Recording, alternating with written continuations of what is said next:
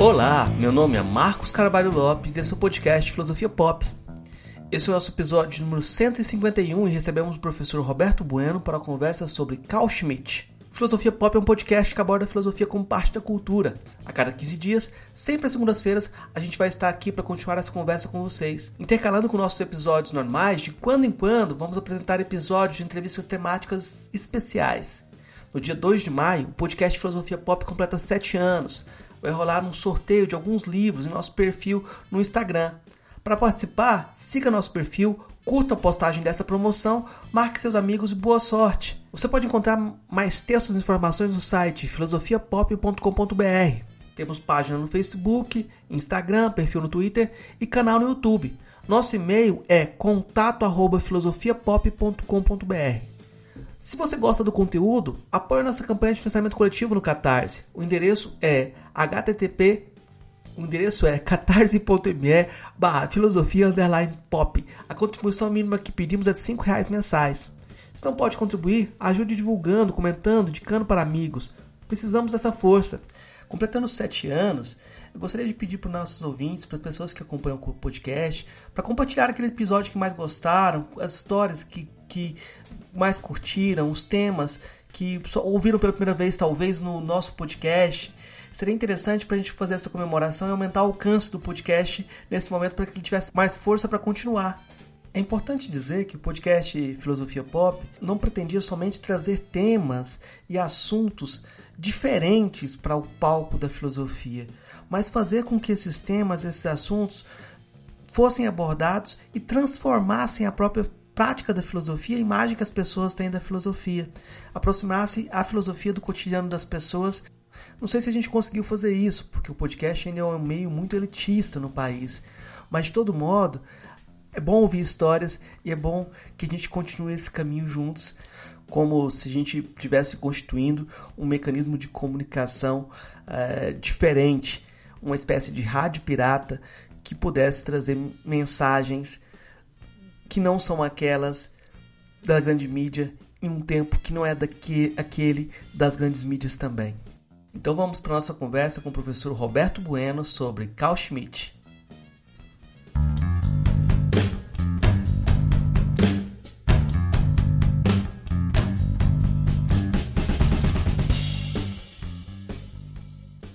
Hoje a gente conversa com o professor Roberto Bueno, direto de Uberlândia, ele é professor da UFO, é, pós-doutor em Filosofia do Direito e do Estado pela Univem de Marília, doutor em Filosofia do Direito pela Universidade Federal do Paraná, mestre em Filosofia Política pelo Programa de Pós-Graduação em Filosofia da Universidade Federal do Ceará, mestre em Filosofia do Direito e Teoria do Estado pela Univem de Marília, especialista em Direito Constitucional e Ciência Política pelo Centro de Estudos Constitucionais de Madrid, graduado em Direito pela Universidade Federal de Pelotas.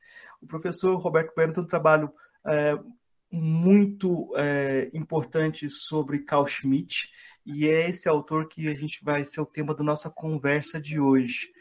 Eu vou perguntar primeiro, professor, é, aquela pergunta sobre como o senhor encontrou Carl Schmitt é, como tema das suas investigações e é, acho que aí dá para ter uma, uma ideia também de quem, de quem é esse autor, o que, que significa esse autor na sua, na sua trajetória.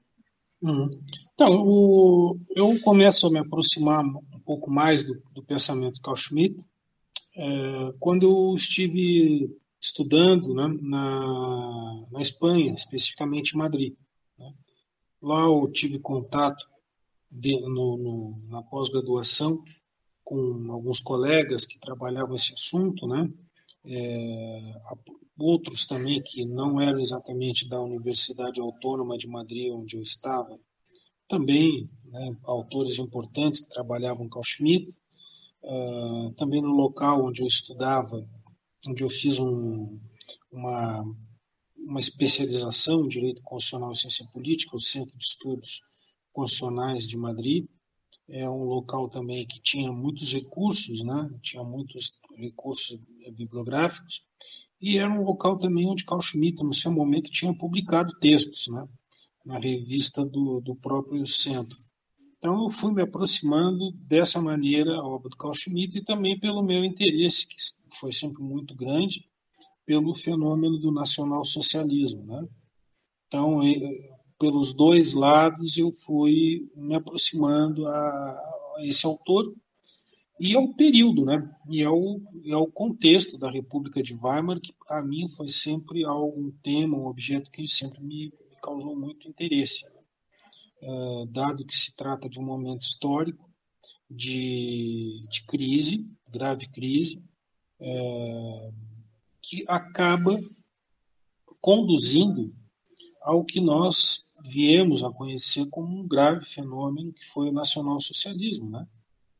E, bem, foi uma crise política, uma crise econômica, derivada de uma derrota na guerra de 18, 14, 18, e que, digamos assim, é, foi bastante capaz de demonstrar a incapacidade das forças republicanas, e digo forças republicanas de uma maneira muito ampla, para uh, se constituir enquanto um anteparo forte o suficiente contra as emergentes forças de extrema direita naquele contexto de Weimar, né? uh, por vários motivos, né? mas foram insuficientes. A esquerda mais radical, a esquerda menos radical, a, a, o grupo católico, os centristas, Todos eles se revelaram insuficientes de perceber o perigo que estava por vir e de constituir uma força eficiente suficiente para conter o, a ascensão do nacionalsocialismo e extrema-direita. Então, por aí que eu acabei me aproximando ao, ao Schmitt. É curioso, para eu vou comentar por mim, quando eu ouvi falar do Carl Schmitt, foi na, na época do golpe de 2016, que um colega falou assim, não, agora temos que voltar a estudar política, mas temos que voltar a estudar Carl Schmitt. Mas me parece que a ideia era voltar a pensar a política como schmittiana, é como se tivesse saída em relação a essa política. E, e aí que está um ponto que eu acho que é um nó da situação. Como que você acha que a gente deve se aproximar do Carl Schmitt? É, eu acho que aí tem, um, tem autores que falam, não, esse autor deve ser relegado, ele deve ser esquecido, deve ser engavetado. Outros falam, não, é, é possível recortar conceitos e, e utilizá-lo, né? É, eu acho que tem um cuidado que o, o senhor tem de recontextualizá-lo, que eu acho muito importante ressaltar também. Então, é, Marcos, né, os nossos ouvintes, é, quando nós nos dedicamos academicamente a algum autor, né, de uma maneira mais apurada, mais cuidadosa, isso longe está de querer dizer que nós estamos concordando com o que este autor está a propor. Né? É, eu estudo Florestan Fernandes, eu estudo Nelson Werneck Sodré, eu estudo muitos autores, né, nacionais e estrangeiros. Isso não quer dizer que eu concorde plenamente com tudo quanto dizem, Há autores com os quais eu convivo mais, é óbvio, com Darcy Ribeiro, com esse que acabei de citar, né? É, é óbvio que eu concordo muito mais com Atílio Boron é, do que com o Huntington, né? nas suas análises geopolíticas. Isso é óbvio, né? É, óbvio que eu concordo muito mais com as teorias né, é, contra neocolonialistas, né, é, com Fanon, do que com alguns espécimes nacionais deste momento que conduzem a nossa política econômica. Isso é óbvio. Agora, é, nós não podemos é, é, dispensar os bons autores pelo fato de que eles se encontram à nossa direita. Né? Eu não deixei de ler o Mein Kampf quando eu fui escrever a minha tese. Né? Seria uma sandice isso. Nós temos que conhecer os métodos dos nossos adversários para reconhecer, ou às vezes inimigos mesmo, para reconhecer como é e quando eles estão sendo aplicados, para ver as consequências disso. Né? Então, é, é muito importante que nós não, faz, não entremos, para usar uma palavra da moda, né? É, com o perigo que isso implica, na, na cultura do cancelamento. Né? É, isso só serve para uma coisa, para nós nos distanciarmos do conhecimento. Isso é algo que nós não podemos realizar, é um passo que nós não podemos dar. Né? Quer dizer, tudo que eu não gosto, que parece que não. Eu cancelo, cancelo. Nós estamos reduzindo o nosso mundo cognitivo, nós estamos reduzindo os nossos objetos de conhecimento. Isso, antes de nos é, facilitar a emancipação, a autonomia, é, promove um movimento contrário, né? nos distancia das vias de acesso à nossa soberania, à nossa autonomia enquanto seres pensantes e enquanto seres políticos. Então, é realmente o contrário que a gente precisa fazer. Então, é, ao passo em que também estudo Schmitt e todo aquele contexto da República de Weimar, eu estudo dentro daquele contexto outros personagens dos quais eu tenho muito maior simpatia também, né? É, Hermann Heller, né? por exemplo. Né? Uh, posso ter algumas concordâncias, outras mais, com Frank, Franz Neumann, né? Otto Kirchheimer, que aliás foram alunos de Schmidt. Né? Então, é, é, é importante que a gente tenha essa aproximação aos autores, e no caso de Schmidt, é um erudito, né? é um homem realmente, desde, desde a perspectiva intelectual, admirável. Enquanto, digamos assim, é, indivíduo, né? ou até intelectual, é, digamos, à procura de uma inserção na institucionalidade, nesse aspecto eu já sou muito mais crítico, né, acerca do seu valor. Agora, do ponto de vista intelectual, da sua obra, é inegável que se trata de uma obra singular, né? E seria uma estultice desprezar, né, pelo fato de que é um homem que fez escolhas altamente é, depreciativas de si próprio, né? E que atentaram contra a dignidade, contra a vida, né, de milhões de pessoas, né? Ele sustentou o regime nacional socialista, né? Ele apoiou aquilo e disto nunca se retratou, diga-se de passagem, né? Nunca assinou, não que isso fosse ajudar em muito, né? Porque afinal de contas o, o pecado era grande demais, né? O, o, erro, se é que erro foi, foi grande demais, né? Quando estávamos no julgamento de Nuremberg, não bastava alguma daquelas pessoas eh, pedir desculpas pelo ocorrido. Não tem mais o que fazer. Né? é um erro grande demais para não se dar conta enquanto se comete. E fazendo um pequeno parênteses, né, Marcos? É, algo similar ocorrerá no Brasil daqui a alguns anos. Esses responsáveis pela morte de um milhão de pessoas, eu estimo que nós estamos em muito mais que 600 mil pelo fenômeno da subnotificação, eu estimo que nós teremos um fato similar. Eu não sabia disso que estava acontecendo, eu não soube na época disso, eu não fui informado, eu era do ministério, mas não chegou até a minha informação. Então, nós teremos um monte de pessoas, um aglomerado de gente, dizendo que não é culpa sua, que não sabia. Né? É, que, que não podia, se soubesse, não teria agido daquela forma. Nós vamos ter muitos argumentos desse tipo. Gente que não merece desculpa, gente que merece um julgamento sério, honesto e justo, e com as devidas provas, prisão. Prisão e dura prisão. Né? No mínimo, né? já que aqui no Brasil não temos formalmente a pena de morte, apenas existe na prática contra as pessoas pobres. Esta sim tem pena de morte na prática. E executada pelo guarda da esquina, não pelo Poder Judiciário. É, é assustadora a atualidade do Carl Schmitt pelo contexto que você falou, da, da crise econômica, da crise política, do quadro que isso possibilita para a ascensão de um tipo de pensamento conservador é, por ele articulado. Mas eu vou te perguntar então é, sobre o conceito de política. O que que o, o que que para o Carl Schmitt é a política para a gente poder ser se entra, começar a entrar no pensamento dele. Sim. O, o Schmidt ele, ele concebe o conceito do político né, a partir de uma definição muito clara. O político, para ele, é a oposição entre amigo e inimigo. Né.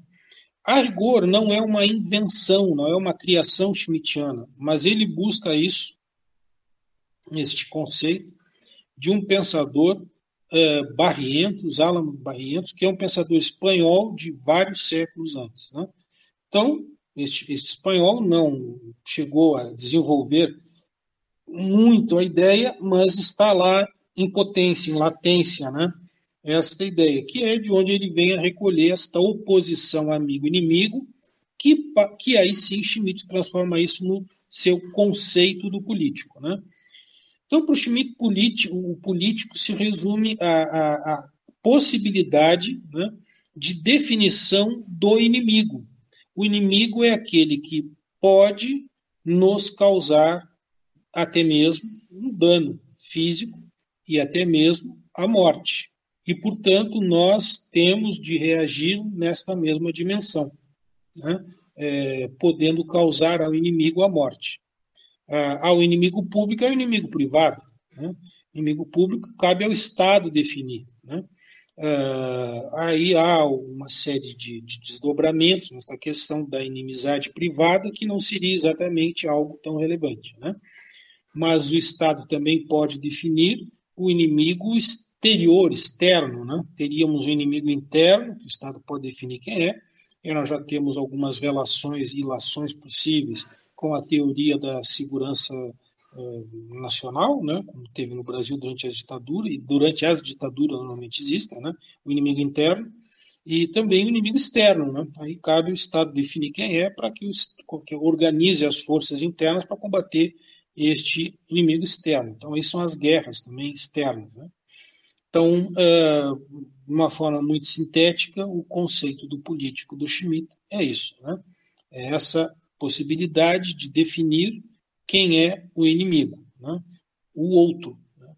Uh, e quanto ao amigo em si, este, esta é uma palavra que acaba, sim, é possível abordar, é possível conversar sobre ela, mas ela passa num segundo plano passa para um segundo plano, que inclusive é muito pouco tratado pela literatura. Né? Muito se fala sobre o inimigo no Schmitt e muito, muito pouco sobre o próprio conceito do amigo. Né? Que, aliás, também é uma outra é, é expressão, é um, é um, é um, binômio aqui, que tem também uma similaridade na filosofia do Emmanuel Levinas. Né? É, mas aí já é, é algo que o próprio Schmitt nem trata muito. Né? É, nesse lidar com o outro, uh, você está sempre pensando é, nessa relação com o inimigo. Eu acho interessante um, que o Schmitt não fala só de, de excluir, mas de exterminar o outro. Tem essa, essa a ideia é de, de distinguir o outro.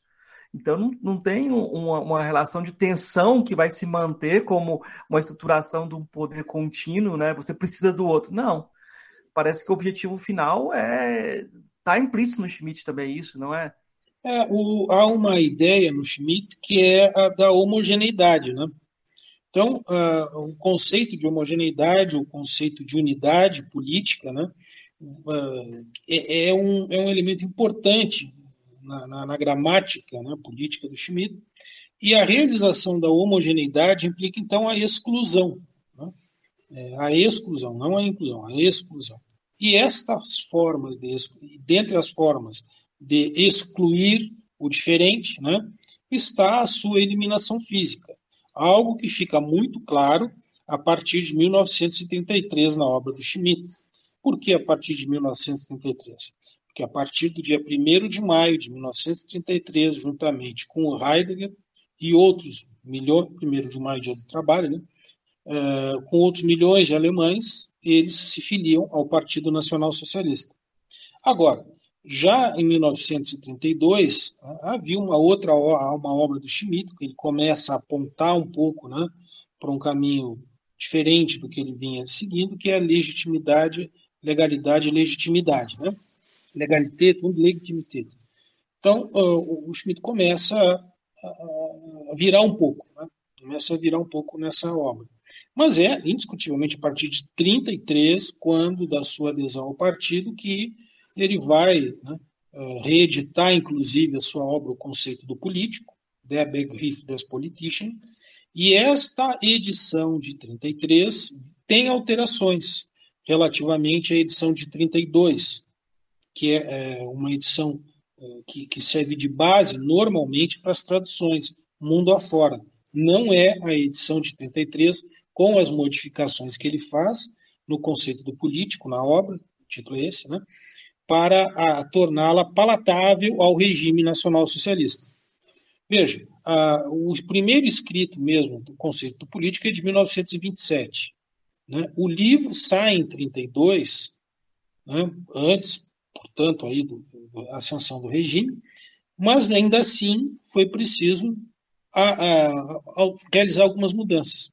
Quem trata muito bem deste, deste digamos, desta mudança, dessas mudanças, é o professor Alexandre Franco de Sá, com quem eu tenho fraternas discordâncias, né? E ele editou recentemente ele, um livro que é o conceito do político comparado, né? Então ele compara as duas edições de 32 e 33 e ali se vê as um conjunto importante de mudanças, né? Que aconteceu é, que o Schmitt introduziu. Né? É, conceitos, palavras-chave, né? explicações, retira algumas, alguns trechos, põe outros trechos, né? torna a obra bastante palatável ao, ao, ao ascendente regime. É, mas mesmo assim, né, é, talvez não tenha ficado de todo satisfatório, assim como a atuação do Schmidt, porque em 36 ele vem a sofrer uma campanha né, por parte da, segmentos do regime, não apenas das SA, né, das SS tal, mas é, porque o tinham como um incômodo. Né?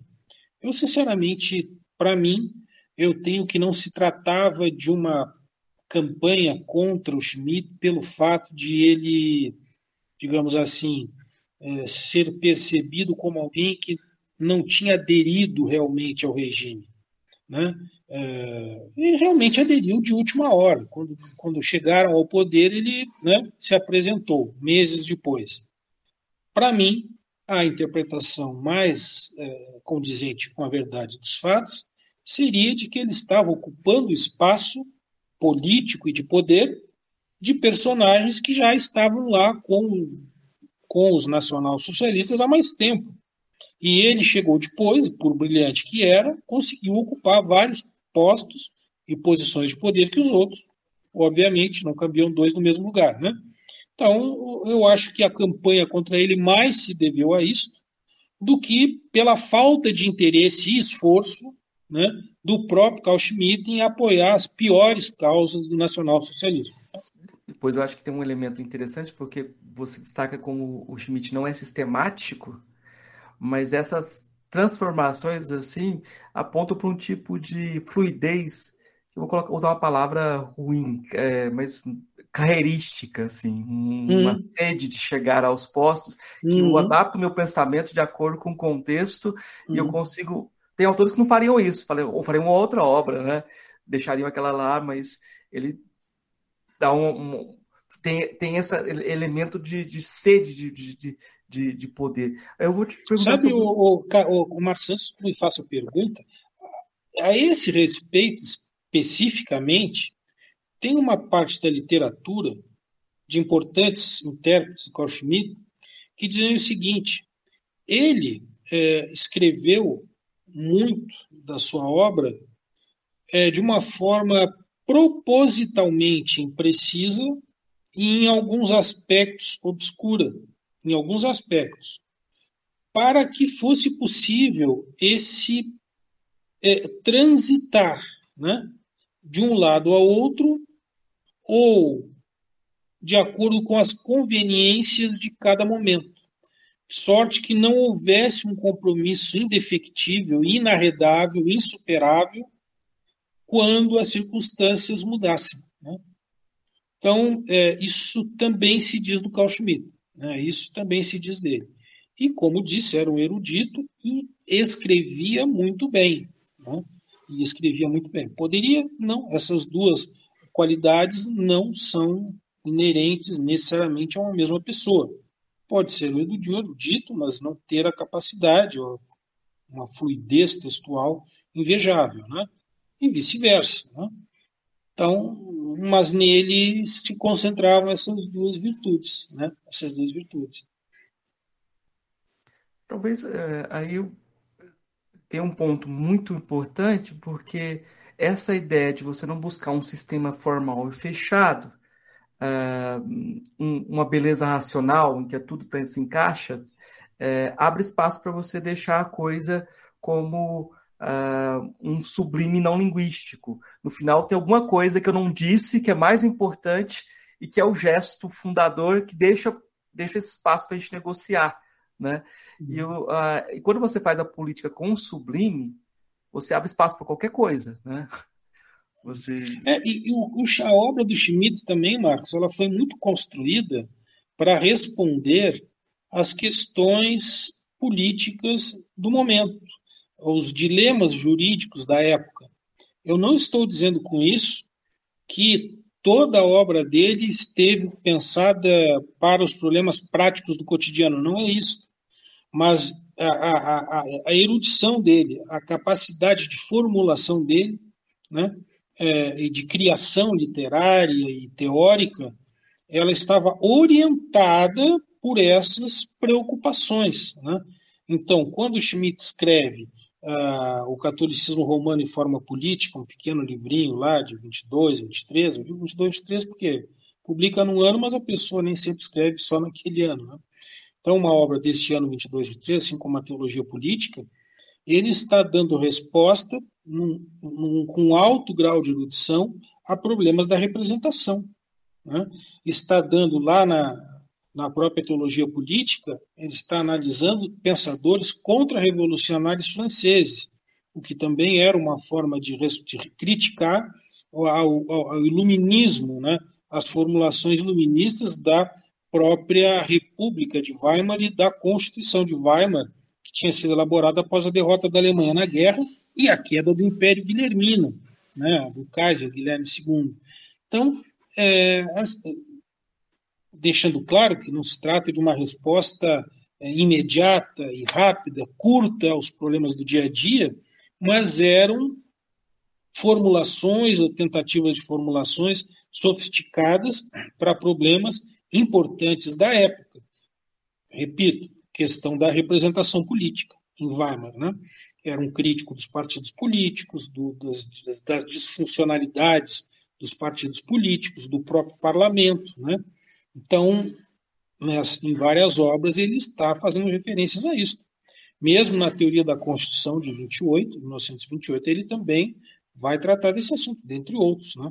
específicos do direito constitucional, mas vai tratar deste assunto também da representação. É, eu vou perguntar sobre um outro conceito para a gente poder é, dar um passo além e continuar se aproximando desse autor, que é o conceito de ditadura.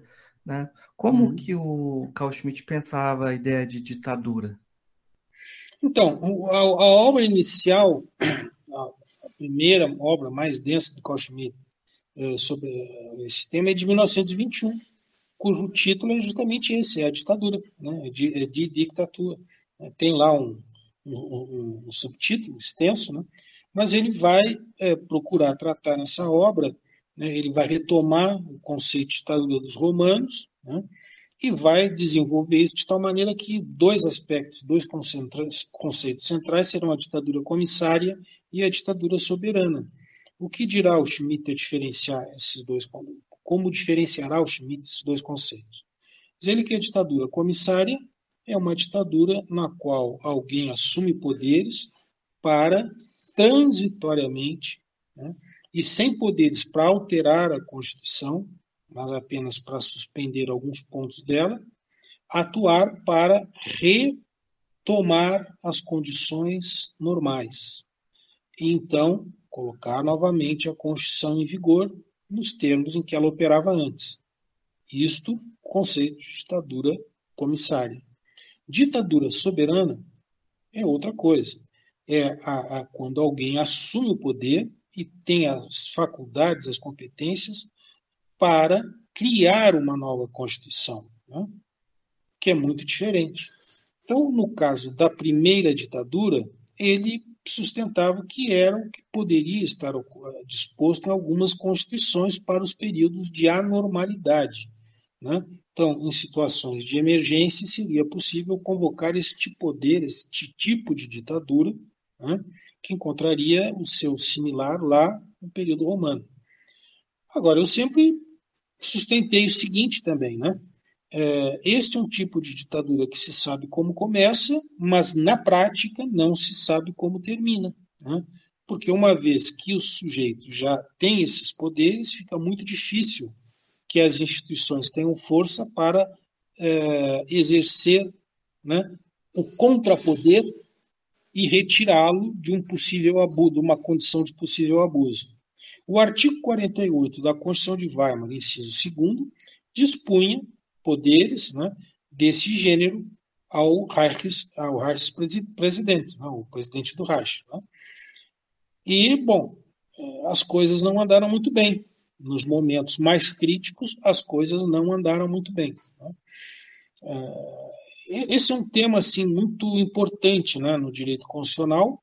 Não é um tema fácil, né? Mas eu sempre me inclinei, Marcos, a todos os nossos ouvintes, né, a pensar o seguinte, que nos momentos graves nós precisamos do direito e precisamos da política. Agora, a concentração de poderes em uma só figura, sem capacidade institucional de segurar um possível abuso, eu acho que é uma péssima solução. Né?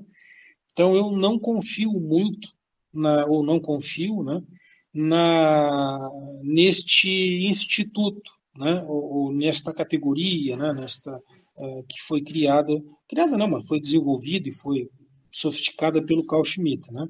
Obviamente que nem me proponho sequer simpatizar nem de longe com a ditadura soberana, por óbvio, né, mas desconfio em demasia da, do próprio, da própria ideia né, de ditadura comissária. Né que, como já, que já expliquei no, o que significa. Pelo potencial que ela tem, pelo terreno pantanoso que ela percorre e dos abusos que, na prática, ela permite que sejam exercidos por um nobre motivo, da, da restauração da ordem. E, depois de tudo, é, muitos do que são é, defensores do Carl Schmitt né, argumentam que realmente Schmidt teria sido, sobretudo, um defensor da ordem, né? que o seu grande objetivo sempre foi esse, restaurar a ordem. Em Weimar, quando as coisas estavam ruins, né? quando estavam péssimas, péssimas, né? ali em 32, que acaba, né?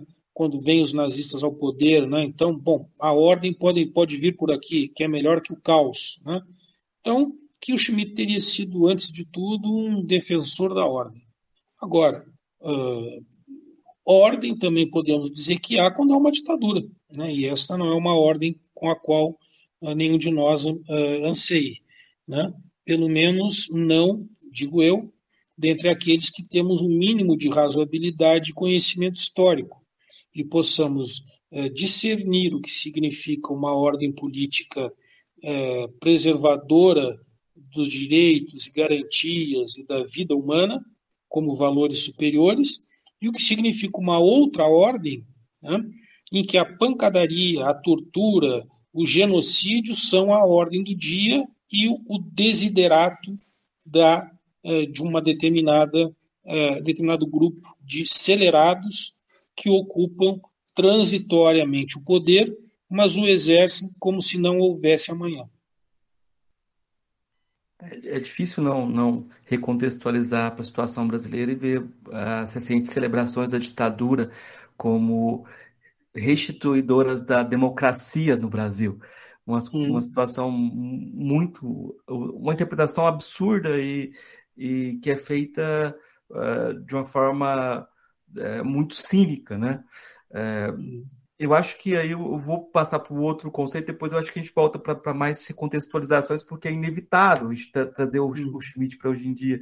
Mas eu vou perguntar sobre o conceito de exceção, que talvez seja o conceito que é mais badalado ou mais utilizado do, do Schmidt, talvez em, é, de forma até desconectada do projeto do, do, do Schmidt, mas é, eu acho que é o inevitável falar desse conceito também. O que o Carl Schmitt pensa por exceção?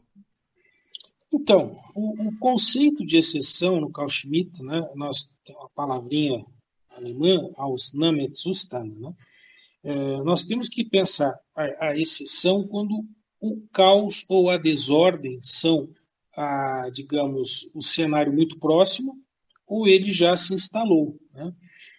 O problema é que quem diz quando estas condições estão postas ou quando elas foram superadas é a figura do presidente do Reich. Né?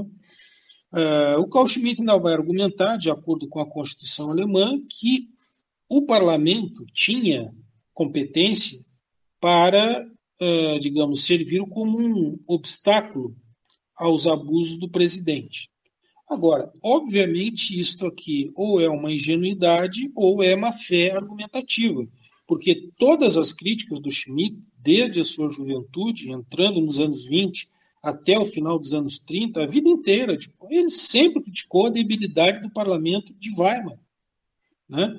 As suas críticas ao parlamento foram tomaram como base o parlamento de Weimar contrapondo ao parlamento inglês clássico as funções que o parlamento inglês tinha e supostamente exercia, seria um, um modelo ideal, e que o parlamento alemão não, não conseguia exercer. Então, se não conseguia exercer as funções precípuas, por que, que eu consegui, em tempos de crise, segurar né, aquele poder, alto poder do executivo, que estava na iminência né, de declarar o estado de exceção né, e as consequências medidas é, excepcionais, né, é, para supostamente, então, é, restaurar a ordem. Né? Certamente, este enfraquecido e débil poder não seria eficiente para cumprir essa finalidade. E veja, o problema também que se tem anteriormente, de que era o presidente do Reich é, quem tinha a competência para reconhecer as situações calamitosas e que requeriam estas medidas emergenciais, é chegado o momento, pelo seu próprio juízo e critério, singular e exclusivo, dizer que elas já estavam superadas e que não faria mais falta, então, manter as medidas de exceção. Ora, é muito provável pensar, de acordo com a natureza humana e com as condições de poder e com a forma como os seres humanos costumam usar o poder, que houvesse uma acomodação com a situação de exceção, quem sabe até um, um fabricar de falsas situações para postergar a exceção. Mesmo quando as, as se é que havia ocorrido originariamente situações é, e circunstâncias que levariam à decretação da exceção, de, portanto, de medidas excepcionais, é possível imaginar que, na sequência, se superadas tivessem sido, que outras tantas fossem fabricadas artificialmente apenas para o sujeito no poder continuar no poder, exercendo amplíssimos poderes que a situação de emergência, de exceção, lhe concederia. Portanto, a, a, esse é um jogo muito perigoso, né? extremamente perigoso as medidas de emergência elas precisam estar não apenas muito claramente delimitadas, né, como nós precisamos ter poderes instituições uma vida política muito ativa, no sentido de servir como uma força reativa e capaz de, de frear eventuais abusos. Né? Parêntese, né? Essas condições de contrapor-se a forças políticas que tendentes ao abuso é algo que nós não vemos nem de longe no Brasil hoje em dia. Né? Nós não temos essa condição. E isso é que é o mais assustador, já que estamos falando de emergência, fecho parênteses. Né? Eu acho que aí toda, toda, todos os conceitos que a gente falou, eles acabam tendo alguma conexão e acabam se complementando. Se a gente fala da exceção, a gente fala do político como criação do inimigo, essa naturalização da exceção, a continuidade do próprio projeto de ditadura, tem uma vinculação também com a ideia da origem do poder. E eu queria comentar, então, que você falasse um pouquinho sobre o debate do, do Schmidt com Kelsen sobre o guardião da Constituição, que essa ideia de onde provém a, a norma, de onde o que, que garante a norma, o que, que garante a Constituição? Então, para, é, são duas ideias muito claras. Né?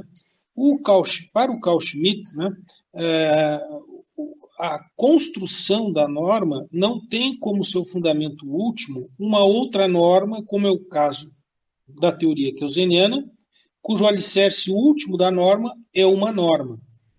Antes dessa, uma norma pressuposta, que no caso é o conceito de Grundnorm, né, que é a palavra alemã que designa isso. É uma norma hipotética fundamental, né, o que é, a rigor, uma contradição em termos com a própria teoria keuseniana que pretende ser científica. Ora, se a teoria keuseniana de justificação de da cadeia de validade das normas pretende ser científica, ele tem que provar né, esta, todos estes passos. O problema é que o último passo do Kelsen não é justificável cientificamente, mas ele é uma suposição, né? Ele é uma norma hipotética, não é uma norma, não é uma norma um passo comprovado.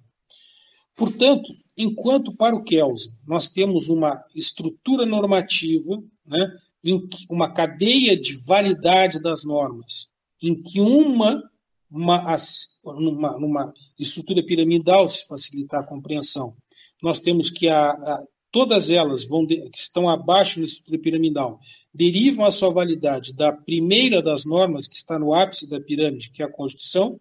Essa própria Constituição retira a sua validade de uma outra norma que lhe é superior, uma outra Constituição. E assim sucessivamente até encontrar a norma hipotética fundamental. Para o Schmitt, é algo completamente diferente. Nós temos que as normas derivam do poder político, diretamente da criação política. É fato que eu concordaria com a perspectiva schmittiana né, de que o direito não é criado por normas que não têm um querer. Né? As normas têm um querer. As normas por si só não criam outras normas. As normas possuem um querer humano que cria normas, que dirige a criação das normas subsequentes e futuras. Mas o Schmidt deixa claro que é um querer político, né, que, do qual dependem diretamente as, a, o processo criativo de normas. No caso da, da, da, do embate, do debate constitucional, né, em nível constitucional entre ambos, o Schmidt dirá, então, que o, o guardião da Constituição é um ente político, enquanto que para o Schmidt é um para o Kelsen é um ente jurídico. Kelsen então propõe a criação de um Supremo Tribunal Federal, de uma Suprema Corte, como quer que se chame, né? Que no caso acabou inspirando a criação da Corte Austríaca, né? na década de 20. Enquanto isso, para o Schmidt, não, nós tínhamos que ter um controle político, né? Que no caso schmittiano seria o presidente do Reich, aquele que faria este controle. Né? Era a proposta dele que o Poder Executivo mesmo fizesse o controle de constitucionalidade. Né? E aqui nós temos uma, uma discrepância de fundo com Montesquieu, né? da sua teoria da tripartição dos poderes. Necessariamente no Schmitt nós teríamos uma ruptura com essa ideia. Né? Da tripartição dos poderes, né? porque não teríamos um judiciário uh, propriamente independente. Algo que também, durante o período nacional socialista, para o Schmitt ficou extremamente claro, né? Uh, e para qualquer leitor médio também está muito claro que ele manda as favas, né? a tal da tripartição dos poderes. E, claro, nos dias que correm, não quer dizer que nós tenhamos também de acreditar que são poderes absolutamente independentes, etc, etc, etc. Mas que pior será se nós tivermos a reunião de dois deles em um só. Então, o que mais temos de fazer antes de jogar a água com o bebê e a banheira fora, né, é tratar de reconstituir, de reconfigurar esses poderes, de sorte a torná-los mais eficientes e operativos de acordo com aquilo para o que eles foram originariamente pensados para desenvolver como suas funções precípuas. Né? É, é bem curioso como agora a gente tem é, esse problema como fundamental. Como preservar a criança e jogar água suja fora, né? Porque é, quando a gente olha a situação, por exemplo, de um dirigente que se diz ungido pela, pela votação popular e quer preservar o poder utilizando interpretações abusivas da Constituição, abusivas entre aspas, né? Porque eu, é, eu acho que o problema todo é que existem brechas, né?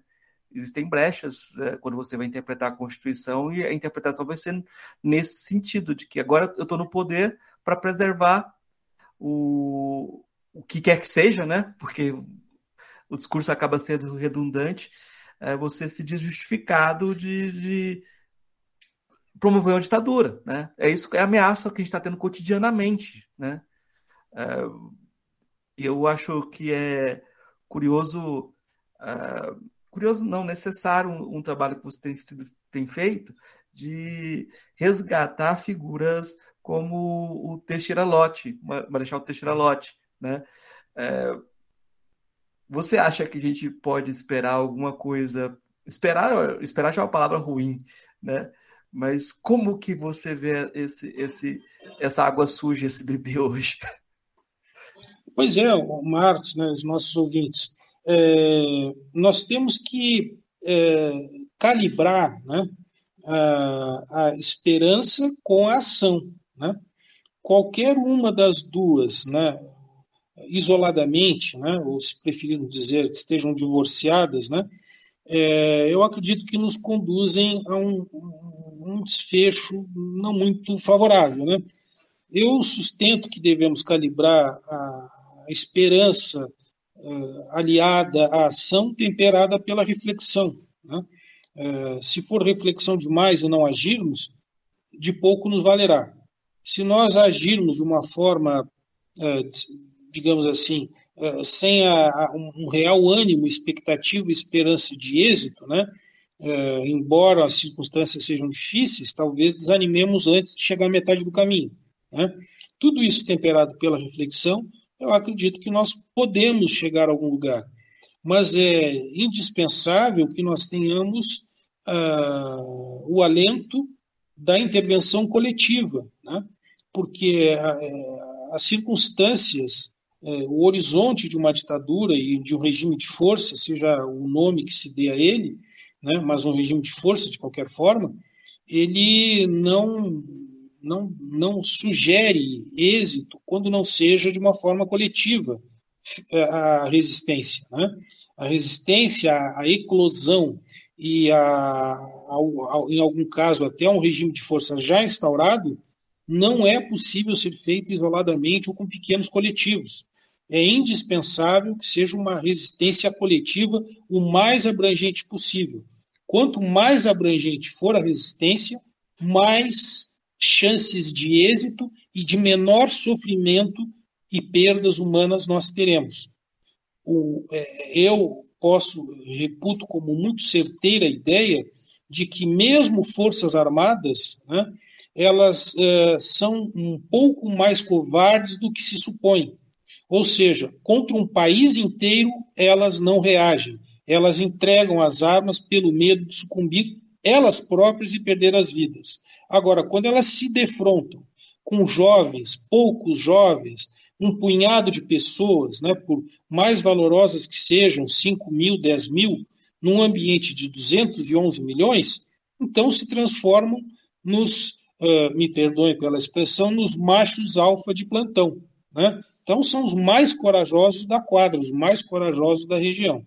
Agora, se nós tivermos uma realmente uma demonstração cabal e inequívoca de que a população brasileira não aceita regimes de força, esta turma dará todos os passos atrás que nós nem chegamos a imaginar que seriam capazes de dar. Porque o excesso de força que gente armada demonstra contra gente desarmada e diretamente proporcional à sua covardia de agir sem armas e pela razão.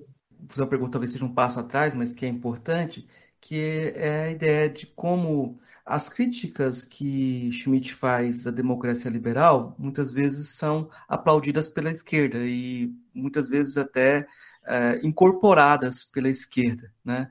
E muitas vezes até utilizando alguns conceitos e naturalizando esses conceitos e abrindo mão desse debate formal, né? Como se a, já está perdido o jogo, então é, E uma coisa que você falou agora, eu acho que é fundamental, quando você usou a palavra, palavra abrangente, porque o discurso schmittiano, eu posso dizer que o, o discurso da extrema-direita no Brasil também, é, tem sempre essa criação do inimigo, esse outro, é, uhum. esse eles em nós, né, também, né, esse outro que está dentro de nós que a gente tem que expurgar, né, uh, e não, não há espaço para a ideia de multiplicidade democrática, de diversidade, então uh, a ideia de uma democracia schmittiana é um oxímoro. Eu queria que você comentasse um pouco disso. Então, o, o Schmitt, né, ele realmente faz críticas é, importantes né, à democracia liberal. Né? É, não é o caso né, de que nós é, desmereçamos né, é, uma série de referências que ele faz. Diga-se de passagem, há um, há um ponto de aproximação com Francisco Campos, o nosso Francisco Campos, e digo nosso porque nasceu no Brasil, e não porque eu, novamente, esteja de acordo com Francisco Campos e com o sentido da obra dele, sentido final, né?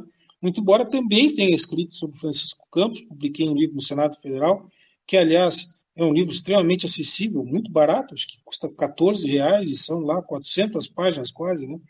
Digo isso porque no mundo editorial brasileiro hoje é muito raro se conseguir comprar livros baratos, né? E extensos, né? E este livro que eu escrevi, felizmente, no Senado Federal publicou, é, e contando mesmo assim com extensão razoável de páginas, e por um excelente preço, um excelente valor subsidiado, com certeza. Então, nesse livro, eu também faço uma aproximação do Schmitt com o Campos. E há muitas críticas ao, à democracia liberal que são em comum, que eles têm em comum, né? É, aqui, também a questão da imprensa, né, da opinião pública, né, é um tema que também às vezes não se fala muito no vários momentos, deixa de ressaltar no Schmidt, mas está lá, né, e, e muito, muito também no próprio Francisco Campos. É uma queixa, é uma queixa e críticas à imprensa. Né. E veja, é, a, a, dentre as críticas que faz o Schmidt ao, ao parlamento, né, à vida político-partidária, está de que muitas decisões não são tomadas no plenário, né, são tomadas nos gabinetes, são tomadas a portas fechadas. É isto uma inverdade? Não é. Outra das críticas que faz, né? No plenário, né, não estão ali para se deixar persuadir por melhores motivos ou melhores razões. Quem vai ao plenário está para expressar as suas próprias razões e os seus próprios motivos antes do que, do que estar a participar de um debate de ideias, onde seria possível que aquele que apresente melhores ideias, melhores argumentos, possa persuadir o outro das, da superioridade das suas. Né? Então, também há aqui no Schmitt né, uma argumentação a respeito de como funcionava o parlamento, no, no, na Inglaterra, ele idealiza também um pouco as coisas, é certo? Mas é, o fato é que há, há razões, né? há argumentos que são verídicos no Schmitt. O problema é o passo que se dá depois disso, né? certo? O problema é o passo que se dá depois disso. Eu posso detectar né, que eu estou com uma perna machucada. O médico pode detectar que eu estou com a perna fraturada. Um médico diz, então vamos fazer o seguinte, vamos serrar a perna. E outro diz, não, eu posso colocar o gesso. Se eu colocar o gesso, eu vou ficar com a perna boa novamente, etc. Embora tenha fratura. Agora, pela opção do primeiro médico, nós vamos ficar sem ah, a perna abaixo do ponto da fratura. É, procurando aqui traduzir um pouco em miúdos as coisas, né, eu quero dizer que dependendo do encaminhamento que se dê a um problema que está detectado, que é correto, a fratura, nós podemos ter duas opções, é, uma insana e a outra uma opção adequada. Né? Então, no caso do Schmidt, a opção dele é pela crítica feroz e ferrenha ao parlamento, que, entrada a década de 30 nas mãos do nacional-socialista, vai terminar por detonar, por implodir o parlamento. Agora, na, nas mãos de outros, né, se tentará reformar o parlamento, se tentará transformar as instâncias parlamentares, criar melhores estatutos para a vida parlamentar, melhor eh, estrutura de financiamento dos partidos políticos para as eleições, né? De sorte a, conseguir que nós tenhamos uma melhor representação parlamentar, né? E dentro do parlamento que o jogo se dê, se dê de uma maneira que atenda os interesses públicos. Agora, caso brasileiro é um, é um contra-exemplo, né? É um contra-exemplo de qualquer ângulo que nós observemos. Nós temos pessoas, nós temos indivíduos que não representam a população brasileira na sua grande maioria. Cerca de 70% do parlamento brasileiro não está composto por trabalhadores, está composto por empresários. Só isso aqui já daria uma, uma grande noção do, do, do tamanho né, e da intensidade da falha do nosso parlamento. Se formos analisar a representatividade feminina, também temos aí um outro desastre. Né? Estamos aí na casa dos 15% aproximadamente. Se formos analisar trabalhadores, né, temos aí outro problema, empresários, né, o volume de empresários. Enfim, é, é uma. É, é, é um, digamos, do ponto de se não tivermos o conceito de parlamento ideal de um lado e o parlamento brasileiro, talvez seja quase que o antípoda né, do ideal. Óbvio que entre o ideal e o real há uma distância, só que não precisa ser o antípoda. Poderíamos ter uma mescla entre o ideal e o, e o, e o modelo mais imperfeito imaginável, né? podemos ter um modelo intermediário, né? considerando que as instituições são falhas, os humanos são falhos, os interesses são muitos, etc. Mas é que a nossa situação é terrível. Agora, não devemos ser é, persuadidos, como querem fazer crer, que devemos fechar o parlamento. Né? E aí voltamos àquele, àquela expressão que usei alguns momentos atrás, de jogar a banheira fora com água suja e a criança dentro. Nós temos que reformular isto, né? Nós temos que reformular e deixar num grau de operatividade tal e de configuração e de representação tal que a maioria dos que componham este, este espaço representativo seja a cara do povo brasileiro, cara no sentido figurado, né? Ou seja, que tem o perfil do povo brasileiro sob todos os ângulos, sob o ponto de vista econômico, sob o ponto de vista étnico, sob o ponto de vista de, de gênero, né? De tudo. Né? E, enquanto não tivermos uma circunstância desse gênero, obviamente as decisões dos parlamentares não serão as que convêm ao povo brasileiro. Então, aqui nós encontramos, Marcos e demais, uma crítica do Schmidt que é adequada. Né? O que não é adequado, ou seja, o diagnóstico está certo, a normatividade daí decorrente é que não é. Uma, uma questão que eu acho também que vou dar é, como um passo atrás, mas eu não, perguntei sobre a questão da secularização no, no Schmidt. E essa questão para mim é importante porque você é, tem que tem uma questão primordial que seria qual que é o horizonte uh, do projeto de Schmidt. O que, que ele esperava? Uh, parece que não é um Estado que procura, procura estabilidade, pelo contrário, é um conservador beligerante, de certa forma. Né? É um conservadorismo. É, é, o Schmidt realmente, é, ele, digamos assim, mereceria esta, este quali, qualificativo né, de conservador. Não são poucos, né, quase que diria uma grande parte dos intérpretes de Schmidt que o colocam, né, né, o colocariam como conservador, muito embora a partir daí outras tantas uh, leituras sejam possíveis e se coadunem com o conservadorismo. Mas é, eu, particularmente, né, é, o aproximo também de um, uma corrente que foi o conservadorismo revolucionário alemão da década de 20, né? que pode parecer, à primeira vista, uma contradição em termos, por isso que é necessário explicar antes da gente dar outros passos, né, Marcos? O que, que vinha a ser o conservadorismo alemão? Só em breves linhas para que se entenda que não é uma contradição em termos é que havia um, uma corrente conservadora é, proveniente né, do período do Kaiser Guilherme II e que após a República ser instaurada na Alemanha, a República de Weimar, após o final da guerra, né, com a Constituição de Weimar de 19, é, se torna um grupo refratário à nova ordem republicana então se tornam revolucionários por querer voltar à ordem anterior, né? Então são revolucionários nesse sentido, são conservadores revolucionários. revolucionários por pretender derrubar a ordem republicana e querer voltar né, aos termos da ordem anterior. Né? Então, uh, o Schmidt transita, né, ele está próximo, para alguns como eu, muito próximo, para outros, não, efetivamente não, uh, deste grupo. Né? Eu acredito que ele estava muito próximo, porque ele sempre foi um crítico completo né, da ordem republicana, da Constituição de Weimar. Né? Sempre foi um, um crítico do, do, do iluminismo, né? É, e de todo tudo que estava à volta do, do, dos valores, tanto da Constituição de Weimar como da República em si. Né? Então, Schmitt é um, é, é, tem este, digamos, este, esta força né, contra-republicana, contra, contra a Weimar.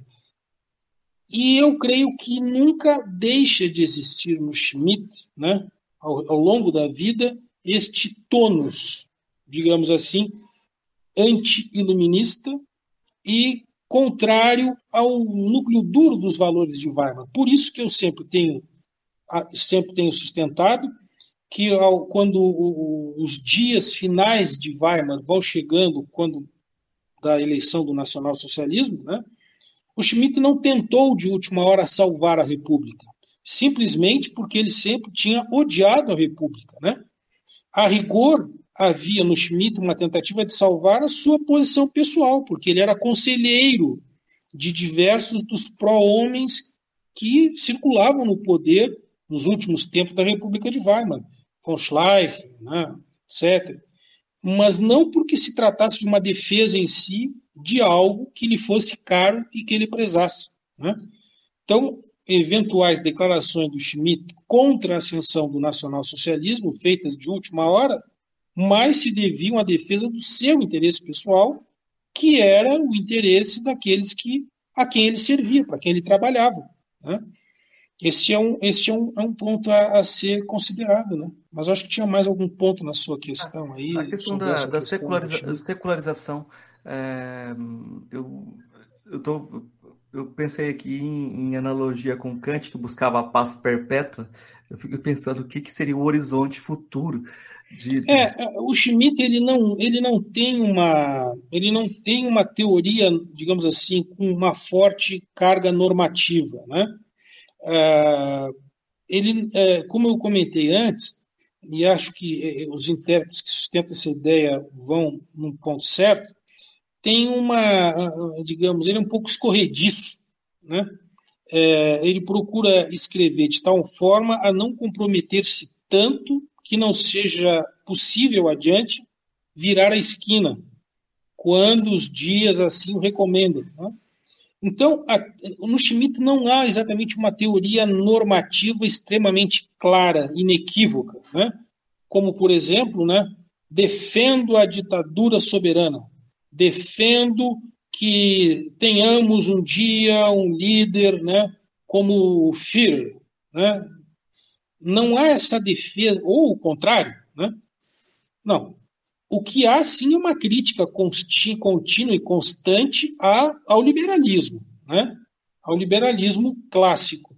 Há uma crítica contínua e constante ao parlamentarismo, inequívoco isso. Né?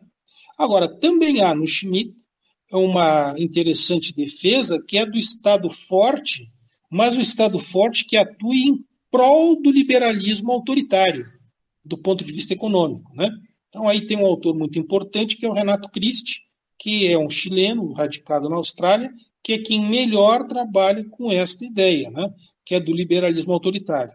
E este autor, então, vai fazer a aproximação da teoria keynesiana do Estado forte né, é, do ponto de vista do liberalismo autoritário, com o Hayek, inclusive por esta via aqui, por este pantanoso terreno também, que é o do Friedrich Hayek, né, que é um neoliberal. Então aí há quem procure também escrever e teorizar sobre a possibilidade de aproximação do Schmitt com a, o neoliberalismo autoritário, extremamente autoritário do Hayek e outros. Né? Digo extremamente autoritário porque Hayek deu declarações né, de, assim como Friedman, como foi ao Chile, de que não via nenhum problema né, é, ao Eu Mercúrio, o jornal tipo, tradicional jornal chileno golpista, né? uh, no Chile em 73, que não havia nenhum problema em que essa declaração foi depois de 73 um pouco, não havia nenhum problema em que o, um governo autoritário né, se instalasse no poder para implementar as, as medidas econômicas necessárias. Né? Então, e no caso do Schmitt, nós vamos ter uma, uma, uma concepção similar. Né? Similar, né?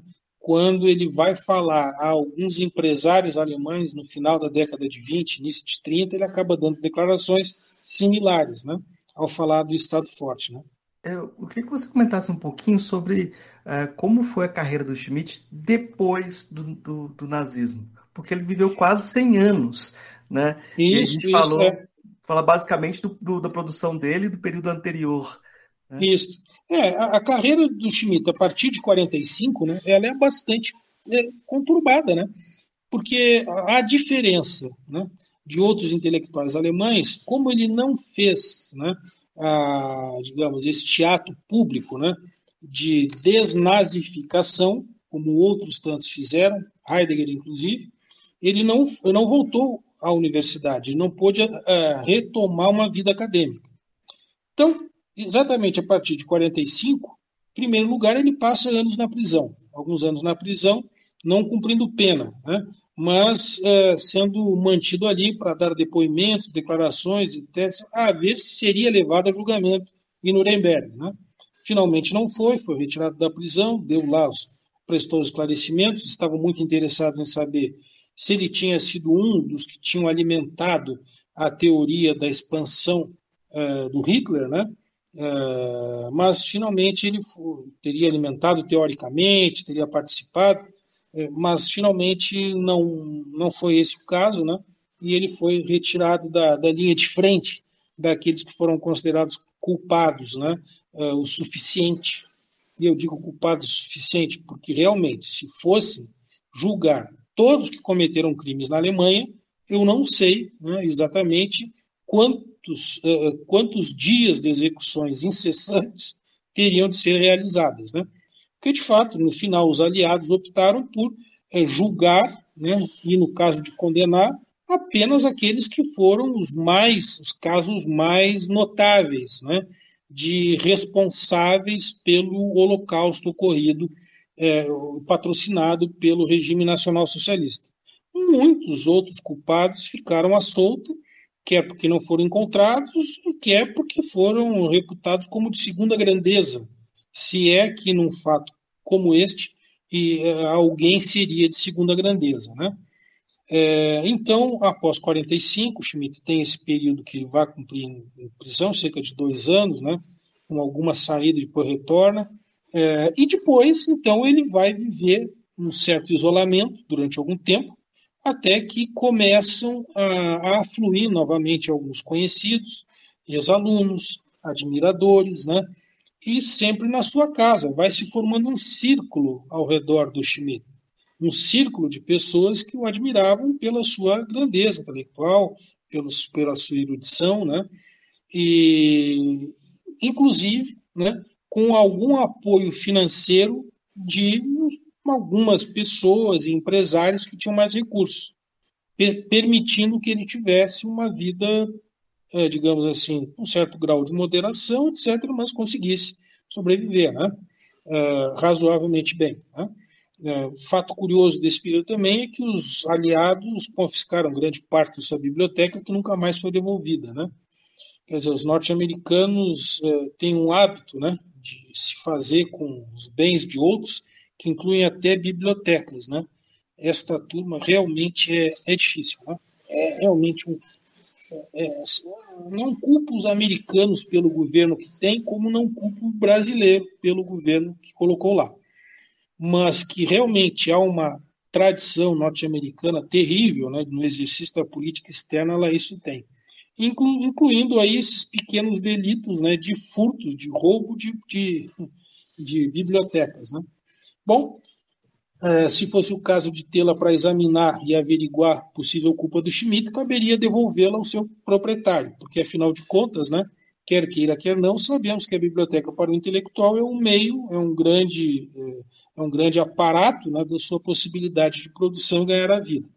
Pois bem, Então, é, após esse período, entrada dos anos 50, então o Schmidt vai ter alguma produção, né, como o Nomos da Terra, né, a Teologia Política 2 é outra obra importante, né, a Tirania dos Valores é outra obra importante também, né, talvez as três, as três mais relevantes, né, teremos também ainda ah, algumas obras menores, alguns textos mais curtos, né, mas dos textos um pouco mais extensos eu ressaltaria esses. Também tem artigos que ele vai publicar, né?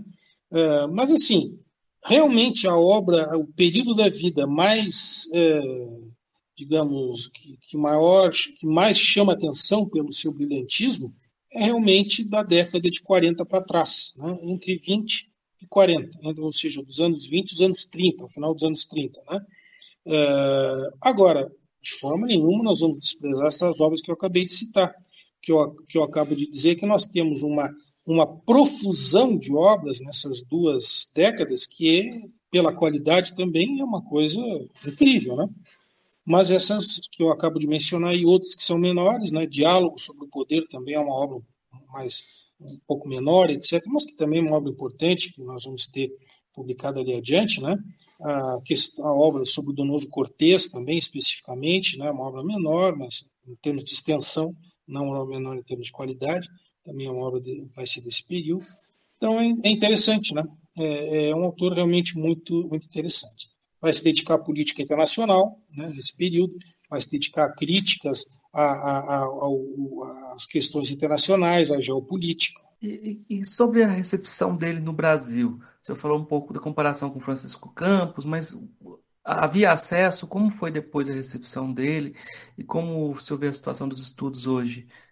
Então, o, o Schmidt vai acabar sendo mais recebido no Brasil a partir dos anos 90, eu acredito, né? É, década de 80 não é que, obviamente, por favor, não estou dizendo nem sugerindo remotamente isso não tivesse sido lido. Eu quero dizer é que os leitores ainda não tinham é, feito, né, não tinham, é, digamos assim, publicado o suficiente para que se tornasse uma obra um pouco mais conhecida. E mesmo as traduções do Schmidt, né? Dizer, nós temos aí o conceito do político traduzido no início da década de 80, né? perdão, de 90, né? Então, é, a, a, dificuldade de ter acesso aos originais alemães só era inferior ao público leitor em alemão, né, que é um público mais exíguo. Tínhamos várias obras traduzidas em espanhol, mas exatamente durante o período da década de 80, tínhamos aí universidades que enfrentavam o sucateamento do período militar, né, as verbas irrisórias para aquisição de volumes nas bibliotecas, é, obviamente que as importações eram mais difíceis e muito mais caras. Enfim, não tínhamos um cenário favorável. Né? A partir da década de 90, né, nós tivemos uma, uma ligeira melhoria nessa circunstância, até pela, pela maior integração comercial que fomos tendo e também pelo avanço né, das universidades no período pós-militar. Né? Digo assim, pós-militar. Ainda que sob Fernando Henrique Cardoso, a tragédia universitária tenha sido muito expressiva. Nunca podemos esquecer que não havia vagas de reposição nem para professores falecidos. Não era aumentar a vaga, era simplesmente repor a vaga de um professor, uma professora que tivesse falecido. Né? Então, é, a partir da década de 90, nós vamos ter uma melhoria, acho que nas ciências em geral no Brasil. Né? E eu acho que a questão do Schmidt também foi é, digamos, sofrendo uma, um processo de sofisticação e de maior estudo também neste, neste período. Agora, eu acredito que foi a partir de 2000 onde nós tivemos um, um, um adensamento, né? um adensamento nos estudos, nas publicações, né? dissertações, teses, um pouco mais, artigos. Né? Aí eu realmente acredito que houve uma, uma densificação. Acredito que nós começamos na década de 90 a dar passos né, mais consistentes, mas digamos que em termos de volume, né, nós temos aí mesmo a, a partir da década de 2000. Né? Eu acho que a gente fez um, um percurso interessante. Eu vou partir para as três perguntas que eu faço para todos os convidados. São uhum. perguntas singelas, simples, que com certeza você já lidou em sala de aula. A primeira delas é: o que é filosofia? Eu, eu sinceramente achei que ia perguntar se eu tinha qual biografia eu estava lendo. achei que podia ser esta a pergunta, né?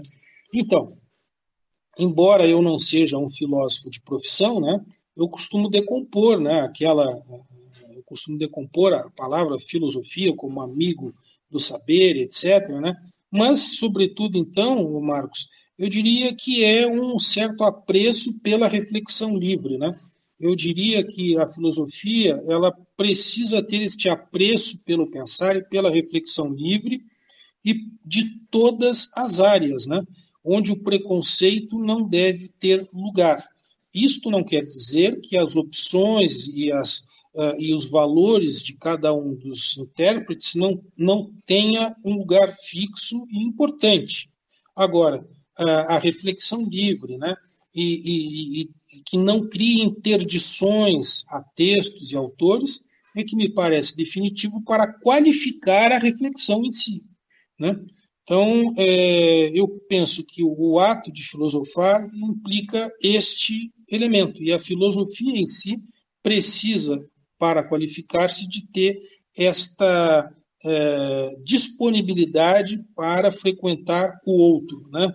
Ah, para frequentar a alteridade, entendi, entendido este outro, esta alteridade, como uma instância, um sujeito, um objeto com o qual eu, a priori, a priori, não concordo ou não compartilho em grande parte das suas ideias e da sua forma de se apresentar no mundo. Das filósofas ou filósofos que você conheceu pessoalmente, qual foi o que mais impressionou? Bem, eu conheci um historiador né, que me impressiona e me impressionou pelo fato da sua honestidade, pelo fato da sua abertura pessoal, que é o Joseph Bendersky, que vem a ser um dos uh, personagens norte-americanos que é considerado um dos maiores biógrafos do Carl Schmitt. Né? Então, é, um, é um, realmente um personagem que muito me, me, me encantou né, pelo trato né, e pelo conhecimento que tem. Uma outra personalidade brasileira, né, que, com a qual, que não era exatamente um filósofo, né, mas talvez um filósofo político, um filósofo do direito, foi o Roberto Aguiar, que foi reitor da Universidade de Brasília uma figura a quem também eu tratei de editar um livro, né, é, lá no Senado Federal, né, é, há cerca de dois anos, três anos aproximadamente, e realmente era também uma dessas figuras encantadoras. Né? A sua obra, uma obra uh, importante, uma obra comprometida com uma visão marxista de mundo, com a interpretação do mundo e da vida e das instituições e da política muito conforme com essa filosofia, é, mas ao mesmo tempo um homem muito é, encantador do ponto de vista pessoal e duro nas suas posições políticas, muito comprometido com, com essa sua forma de ver o mundo, né? E capaz de defender politicamente, institucionalmente, né, até na mesma vida político-partidária, chegou a ser secretário de Segurança do Rio de Janeiro, é, também uma pessoa muito firme na sua intervenção na vida pública. Então é um outro personagem também que sempre me causou uma, uma boa, uma excelente é, impressão. Né? Também um outro personagem, né, todavia vivo, né, temos, tem, tem vários colegas que poderia citar, um é um jurista, né, que é o Marcelo Neves, também é um personagem que tem é, uma grande incisividade, né, capaz de formulação teórica e também de intervenção política muito séria e muito dura. Né? Um outro personagem é o professor José Geraldo de Souza Júnior, que por outras razões né, é, conseguiu articular né, o direito achado na rua e também transita com a cultura indígena, transita com as diferenças, né? transita com o outro e reúne, é capaz de reunir pessoas, tem uma grande capacidade de reunião e de proatividade política e de formulação teórica, né? também foi um ex-reitor, também foi reitor da Universidade de Brasília. São, assim, é, ô Marcos, algumas das personalidades, isso sem é, fazer injustiça com nenhuma das outras, né?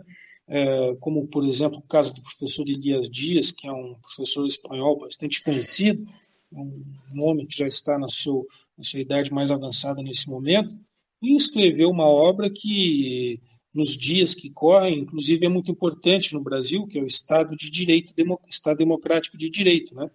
Ele acaba escrevendo no período em que o franquismo estava nos seus últimos tempos, né?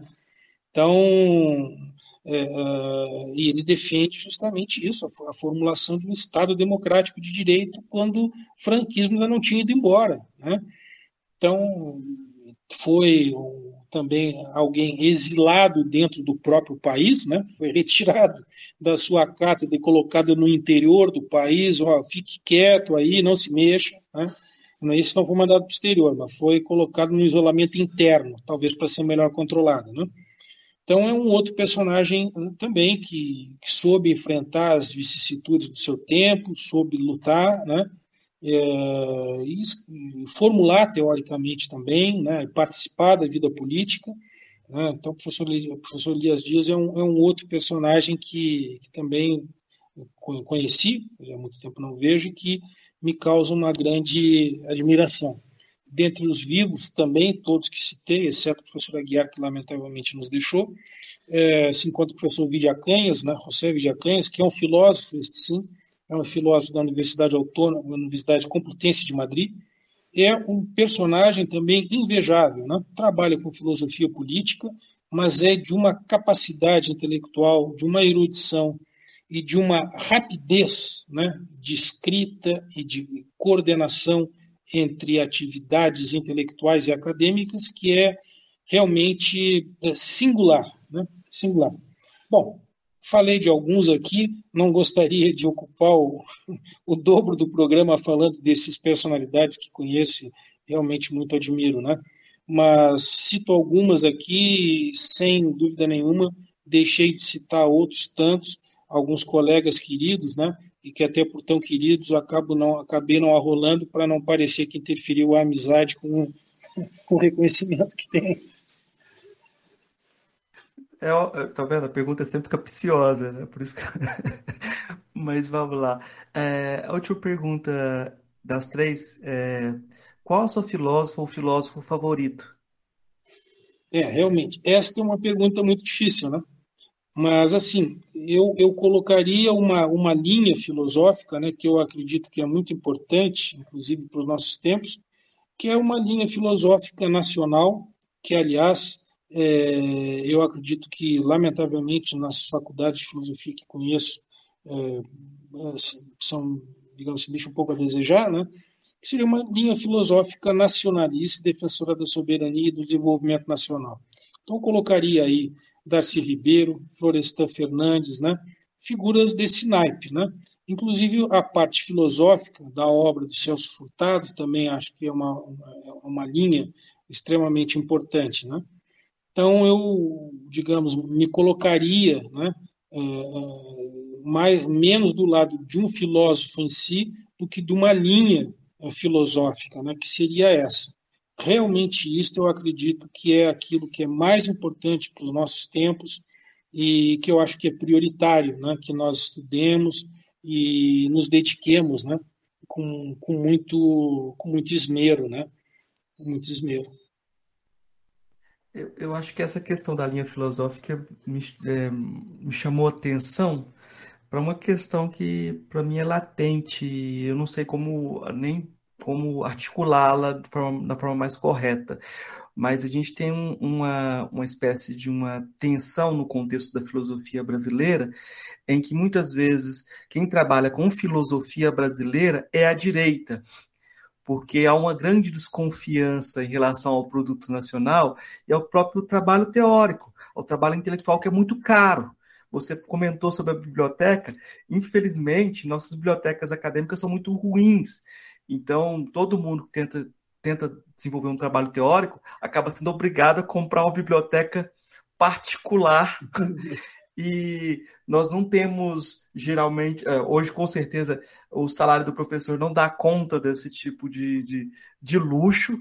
E quando um colega se dá o luxo de tentar fazer um trabalho, como você tem, tem, tem feito com Carl Schmitt, uh, de um trabalho teórico, de fôlego, de, de vida inteira, cuidadoso. Uh, há uma desconfiança, porque existe um certo populismo fácil também que acaba graçando asas, já que esses meios de trabalho teórico são difíceis, né? E nesse contexto todo, há uma desconfiança de elitismo. Quando uhum. você é uma pessoa mais à esquerda, você está sendo elitista, você não está aderindo facilmente, você está complexificando demais o discurso, né? E, e parece que qualquer tentativa de discurso contextualizado acaba caindo para a direita, né? É, eu tô, eu acho que eu, como que você vê essa situação? Não sei se formulei bem, eu, você não, realmente, eu, nas faculdades de filosofia especificamente, eu, não, eu acredito que tu tens melhores eh, condições de descrever a situação e as circunstâncias e as vicissitudes e as virtudes né, eh, que estão presentes hoje em dia, né, dado que eu convivo mais né, nas faculdades de Direito e as de Filosofia eu frequento com alguma frequência, né, mas não tanto. Uh, agora, o fato né, que o pensamento nacional em si ele é, é interessadamente, inteire, interesseiramente, digamos assim, também né, é, desprezado, colocado num segundo plano. Né? Se nós formos observar até mesmo as formulações né, de, das agências de pesquisa, vão exigir de pesquisadores, eventualmente, a publicação de artigos no exterior em língua inglesa. O sujeito pode ter N publicações em português, em vários países, sobre diversas questões relevantes em excelentes revistas, mas talvez não seja suficiente, tem que ter em inglês. Agora, quem é que no Reino Unido vai ter interesse no trabalho do Nelson Werneck Sodré? Né? Então, é, digo eu, é, há um desprezo pelo pensamento nacional e uma, e uma superestimação por pensadores estrangeiros que tem a ver com o próprio processo de colonização e de neocolonização do Brasil. Né? Quer dizer, a destruição da cultura nacional, como já dizia o Darcy Ribeiro, é um projeto nacional. Só que é um projeto nacional da elite e não interessa ao povo brasileiro. A destruição da cultura é um projeto, não é um acaso. A falta de investimentos em escola não é um acaso ou uma excentricidade é um projeto. Então, o desinteresse né, falseado por busca de maior sofisticação de pensadores alienígenas é simplesmente também parte deste projeto, né, que eu reputo daninho, extremamente daninho aos interesses nacionais. Daí né, a sublinhar não é, a, a, as formulações dos nossos autores. Né, geniais como Celso Furtado, Nelson Werneck, já citei, já citei Florestan, já citei Darcy, mas há tantos outros que poderia citar, historiadores, né, é, de todas as áreas, que ajudam em muito a esclarecer é, e a que nós compreendamos o Brasil. E é, pensadores né, que dedicaram a sua vida, Josué de Souza, outros questão da fome, é, físicos, né, é, químicos, né, que trabalharam a questão do petróleo, que nos esclarecem como do que se trata, afinal de contas.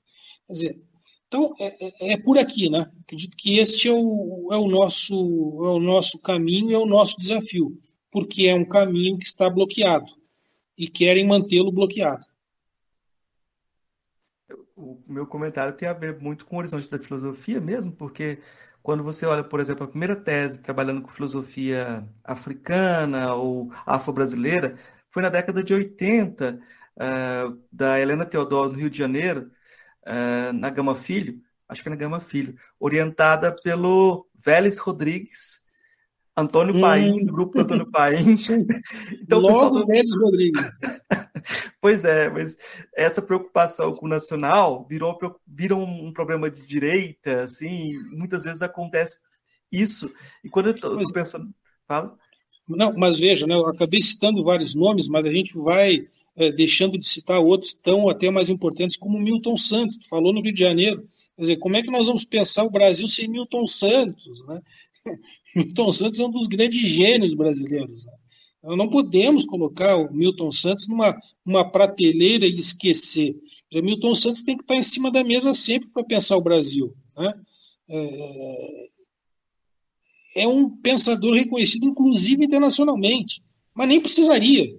Né? Nós precisamos saber do seu valor e trabalhar com ele. Eu ia comentar justamente que no horizonte da filosofia do direito é aceitável, aceitável entre aspas, é necessário pensar local, então existem escolas já e debates, e as pessoas se estranham, e se estranham porque tem debate. Né? Agora uhum. é muito curioso que esses autores que você citou, a maior parte não são do horizonte da, da acadêmico da filosofia, e você muito humildemente falou que não frequenta esse horizonte, sendo que você tem essa formação também, e como diz um ditado africano, um leopardo pega chuva, pega chuva não perde suas manchas. Você sabe o que está falando, sim. pois é, é eu vou, vou fechar nossa conversa, vou pedir agora sim aquela pergunta que você, quase aquela pergunta que você pressupôs, mas eu vou pedir as indicações que você faz para os nossos ouvintes, né? Uhum. O que você quiser indicar de. Então, estes, estes autores que acabei de comentar, acho que são os, os autores, acaso não tenham lido, né? Óbvio, né? Acredito que quaisquer livros, praticamente, desses autores são é, textos é, imprescindíveis. Né? É, posso supor que poucos dos nossos ouvintes, a depender de nós, não sei que tenham um perfil etário mais alto, possam ter lido tudo a respeito desses autores, né? mas acaso os mais jovens, né, dediquem-se a lê-los, né? dediquem-se a lê-los integralmente. Procurem todas as obras desses, desses pensadores, né, que acabo de citar. Uh, dentre os estrangeiros, né, também que ajuda a pensar a América Latina, que nós eh, já dificilmente podemos pensar em soberania nacional sem pensar numa soberania da América Latina, em, em acordos e compromissos latino-americanos. Atílio Boron também é um, é um, um nome importantíssimo, né? Uh, na escala internacional, embora seja norte-americano, o Noam Chomsky, né? Que tem também uma, uma extensíssima produção literária, né? e nos ajuda a compreender também muito dos, é, do, do, do, das contradições né, do Império. Por motivo contrário ao do que é o do Atílio Boron, né, talvez valha a pena ler um pouco da produção do Samuel Huntington, justamente por ser o antônimo, por ser a voz do Império. Né? Uh, o Brzezinski também, Zygmunt Brzezinski, né, foi outro dos formuladores da política externa norte-americana, que tanto mal causa a América Latina há décadas. Né? Então, talvez seja um outro dos, dos, pensadores desta área de geopolítica que sejam importantes. Né? Uh, para os mais jovens também, né, uh, a questão da guerra híbrida né? é um tema importante a ser lido. Né? Então, vale a pena procurar textos, né, artigos que tratem deste assunto, artigos acadêmicos, né, é, para que possam fazer uma aproximação. Né. A editora Expressão Popular tem alguma publicação sobre este assunto, né, de um autor russo contemporâneo, que no momento não, não, não me recordo o nome aqui, né, mas é um autor bem conhecido por esses tempos últimos, mas está lá na Expressão Popular. É, o título é Guerra Híbrida. Né? Então, é um outro tema bastante importante. É, também aconselho os textos sobre energia, petróleo, do professor Gilberto Bercovitch, né? que nos ajuda a compreender desde o direito econômico, é, questões geopolíticas, como a Petrobras é, se insere, até do ponto de vista constitucional, institucional, né? É, nesta lógica de exploração nessa lógica de expropriação, até mesmo diria. Né? Bom, já sobre o próprio Carl Schmitt, não poderia deixar de indicar, com toda a modéstia, mas é um livro que eu acabo de organizar, que tem nomes, e não, e não por, pelo meu texto, mas pelos nomes que estão dentro do livro, né? É, são mais de 50 artigos, são 52 capítulos, né? Temos professores de diversas partes do mundo, muitos da América Latina, da Europa, né? É, da Austrália, tem um colega, é, então, dos Estados Unidos. Então, é, sugeriria né, que, que, quem queira entrar nos estudos schmittianos tem aqui uma, uma porta de possibilidades muito interessante, né, porque são, tem autores italianos, tem o Agamben, né, tem o Carugali, né? tem o Renato Critti, que mencionei que trabalha no, na Austrália, tem os 52 capítulos, são 1.200 poucas páginas. Né? Então, para os schmittianos, ou para quem queira estudar Schmitt, tem este, este livro que recentemente publiquei. Né? É, bom, realmente bibliografia não falta sobre é, diversos temas, mas eu acredito que, é, digamos, sobre temas atuais né, e sobre questões atuais, nós temos muita coisa a aprender com, os, com alguns autores da década de 60 e 70 que tiveram de enfrentar a ditadura. Né? Então, o próprio Florestan Fernandes, quando fala da questão do negro em São Paulo, né? a questão racial, né? acredito que no Florestan nós temos muita coisa para aprender ali. E o Milton Santos, como também acabei de mencionar, o geógrafo, grande geógrafo brasileiro, né? vale muito a pena. Né? Assim como a questão indígena do Darcy Ribeiro nos irmãos Vilas Boas também, que são fontes que também não podemos deixar de, de, de consultar, né?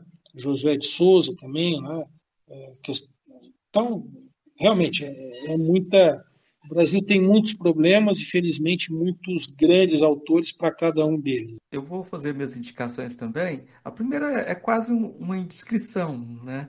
Porque eu vou contar uma historinha aqui que eu agora estou trabalhando no, no, no, direito, né? E fui começar a trabalhar com filosofia do direito, procurei indicações pra, para o professor Paulo Arantes, porque ele disse que a função do professor é dar indicação, né? Eu falei, o que, que você me indica para me aproximar? Ele falou, olha, a função do professor também é saber seus limites. Então, nessa área aí, eu não dou pitaco, mas eu indico para você o Roberto Bueno. Você pode seguir ele, que você está em bom caminho.